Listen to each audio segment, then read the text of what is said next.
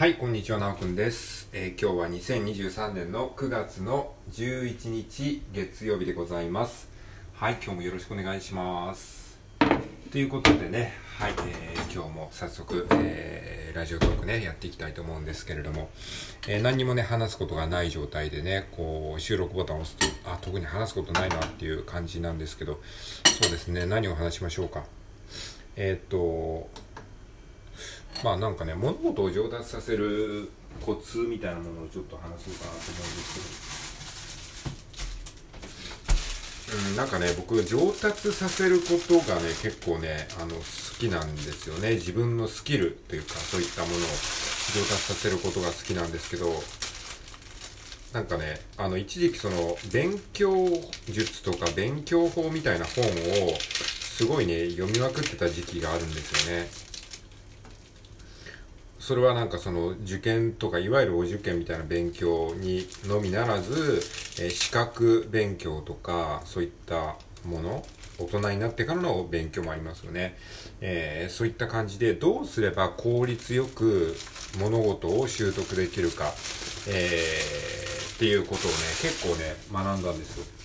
それは何でかっていうとそういうことを学ぶことがそもそも好きだったっていうのとあとあの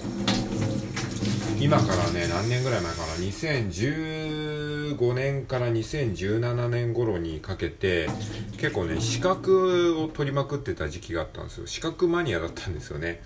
なんかこう自分に何もないなって当時思ってたんですよ。20151617年ぐらいに。で自分に何もないのにどんどんどんどん年齢だけ重ねていったらこのまま本当に何もできないやつになってしまうみたいな感じになっちゃうって思ったんですね。なんかその年齢が若ければ若いっていうことが一つのそのなんだろうあのステータスになるじゃないですか。若ければ何でも許されるみたいな。でだんだんだんだんその,、ま、その状態のままであ自分は若いから許されるんだって思ったら、えーどんどんどんどん年を重ねていくわけじゃないですか。そうなった時にあれちょっとやばくねって思って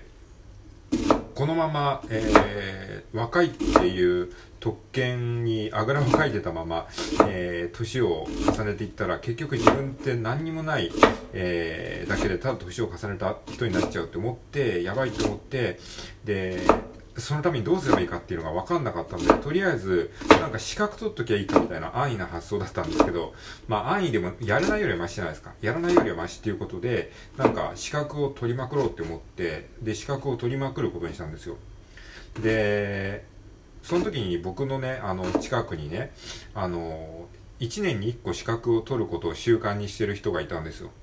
すごいじゃないですか。1年に1個何かしら自分のためにこう資格を取るっていうことをねコツコツやってる方がいてあそうなんだって思って。でもその時の僕は相当焦ってたので1年に1個じゃちょっと間に合わないなって思って1ヶ月に1個資格取ろうって思ったんですよ。1ヶ月に1個の資格をね取る。それって結構しんどいんですよね。あのまあ実際やってみたんですけども相当しんどかったですね。まあそれはねあの達成できたんですよ。結果から言うと。でそのためにあの効率よく勉強する方法っていうのを徹底的に学んだんですよね。でそうなんですよ。だから資格試験簡単な資格試験だったらまあ12ヶ月で大体取れますね。っていう感じ。まあ実際みんなそうなんですけどそれをそのなんか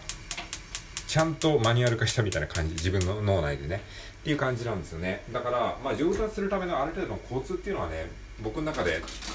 まあマニュアル化できるレベルであるんですけどそれをねじゃあ人に伝えるっていうとまたちょっとむずいじゃないですか。なのでちょっとこのラジオトークで少しこう今喋りながらね考えてるんですけども、えーシェアしたいなっていうふうに思いますね。じゃあまずそのえーっと例えば鍵盤楽器をマスターするとか、えーギターを弾けるようになるとかそういったスキルというよりかは資格試験をあの短期間で合格するためのコツみたいなものをちょっと話しましょうか。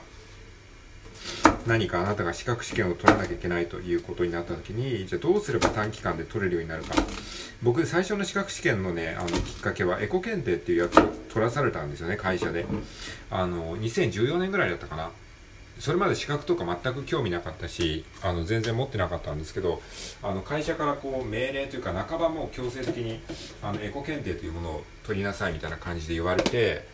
で落ちたら別に何かあるというわけではないんですけども、まあ、会社がまあ受験費とか払ってくれてでテキストも会社が支給してくれてっていう、まあ、本当に自分は1円も払わずに会社が受けさせてくれるみたいなあのやつだったんですよね。まあそれありがたいじゃないですか。で、どうせだったら、まあどうせね、会社が受験代とか出してくれて、えー、テキストも与えてくれるんだったら、まあ合格したいですよね。まあ逆に、それで不合格だったら、ちょっと会社にすいませんって感じだし、ね、だったら合格しようと思ってそんでもうガッとこう効率よく勉強したんですけどその時にやった方法っていうのがうんとねもうだらだら勉強しないっていうことをですねポイントとしては。だらだら勉強しない。であとはそうですね。もうとりあえず分かんない状態でも一回あのー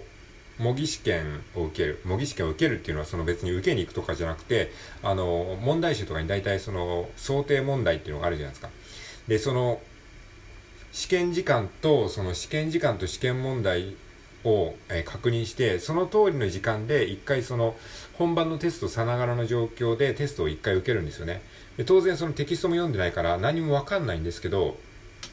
一回今の素の実力を確認するためにいきなりもう試験を受けるんですねでそうすると点数が出るじゃないですかで点数が出てで何がつまずいたかっていうのが分かるし大体の問題のレベル感とかも分かるのでそれはね、めちゃめちゃおすすめですね。そうすると、あ、自分ここはわかんないんだ。あ、この、このテストってこんなもんなんだっていう感じになるので、で、そうすると、何がいいかっていうと、自分のレベル感が可視化されるっていうことが1点でしょ。で、もう一つはですね、その自分が何が分かんないのかっていうのが分かるっていうところですね。これがめっちゃ大きいですね。最初はもう何が分かんないのかが分かんないので、テキストを読むにしても集中できないんですよ。なんか「へー」って言ってこう素通りしちゃうんだけど自分に足りてないものが分かると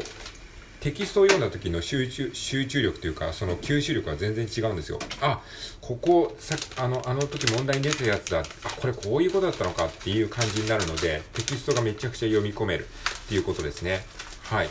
えー、ということなんでまあとりあえず想定問題をやりましょう。で、その後にテキストをバーッと見て、で、その時もあんまりテキストをダラダラ読まずに、本当につまみ食いするぐらいにパッパパッと読むことが大事ですね。あんまりじっくりテキストを読まないっていうことですね。あとはそうですね、えっと、もうとにかくね、僕はね、テキストはほとんど読まずに、過去問ばっかやってましたね。過去問を解きまくる。で、過去問をね、もう過去、そうですね、3年分ぐらいの過去問を3周するっていう感じでやってましたね。それが一番効率がいいですね、本当に。あの、もう本当に試験に受かるためだけのテクニックで言うんだったら、過去問3周するっていうだけで、まあ大体いけますね。あの、その簡単な試験だったらね。それは、あの、なん、行政書士とかね、司法書士とか、そういうレベルの、あれはちょっと別だと思いますけど、はい、ちょっと一回中断しました。えーと、何でしたっけ？そう、過去問をね、過去3年分の過去問を3周する。もうこれだけで、ざっくり言うと、簡単なあの資格試験はもうすぐに合格できます。まあそうですね、あの、最短多分2週間ぐらいで勉強できるんじゃないですかね。過去問3週ぐらいだったら。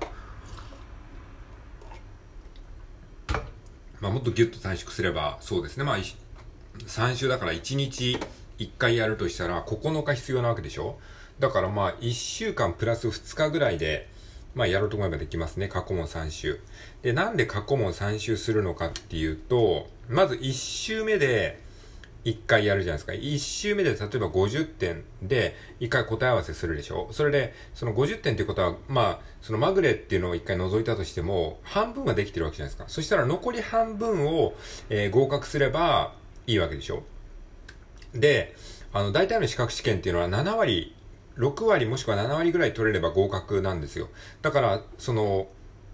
50点最初に、何の勉強もなしにやったら50点取れましたと。で、残り50点取ればいいんですよね。で、そのうちの全部を答えなくてもいいんですよ。全部100点にならなくてもいいので、その残り50点のうちのまあ、えっ、ー、と、半分ぐらい、つまり75点ぐらい取れるようになれば合格するわけなんですよね。だからその半分の答え合わせをチェックして、それで、あ、何が間違えたのかっていうことを確認した上で、えー、もう一周受けるんですよね。そうすると、一周目よりは確実に良くなるんですよ。ほぼほぼ。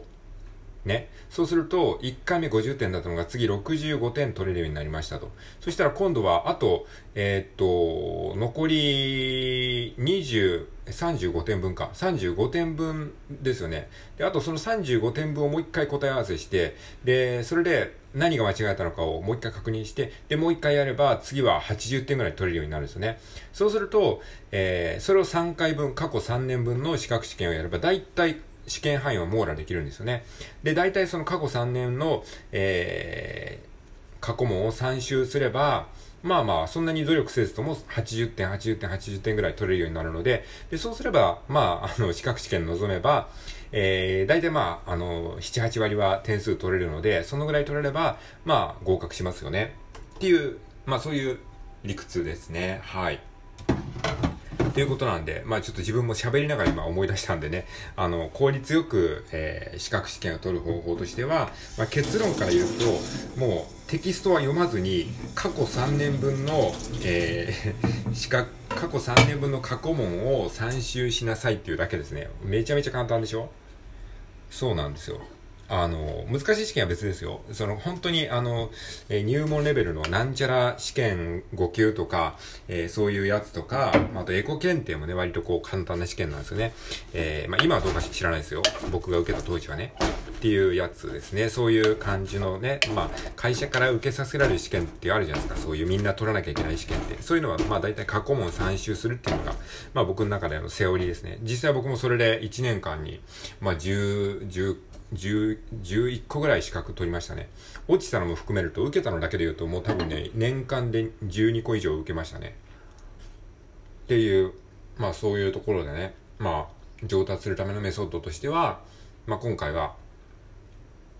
資格試験に限定しましたけども、えー、過去問3年分を参集すると効率よく勉強できできますよっていう話でした。はい、良ければ参考にしてみてください。以上、ありがとうございます。